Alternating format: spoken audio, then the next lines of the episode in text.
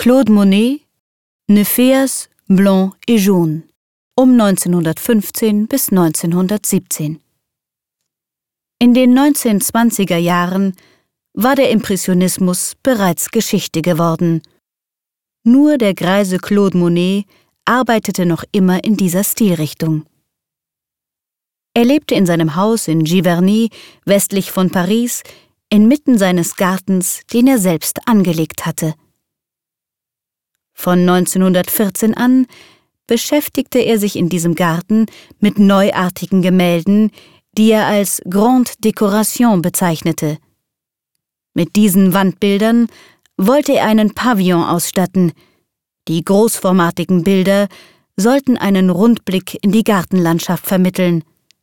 Wasser, Seerosen und Pflanzen bildeten auf einer immensen Fläche ein allumfassendes Bild. Diese Elemente zeigt das Winterthurer Werk. Die Seerosen sind rhythmisch auf der Wasserfläche gruppiert. Der Blick bleibt darin gefangen. Es gibt keinen Horizont, nichts außerhalb des Wassers, die Wasserfläche ist das Bild. Deshalb richtete Monet alles auf die Komposition aus. Kreisende Pinselstriche evozieren Seerosen und Blätter auf einer dunkelgrünen Wasserfläche, diese wird von senkrechten blauen Pinselstrichen belebt, so dass es scheint, als sei sie von einer sanften Bewegung erfasst.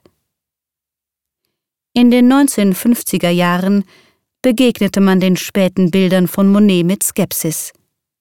Das Kunsthaus Zürich und das Kunstmuseum Winterthur waren die ersten Museen, die sich dafür begeisterten.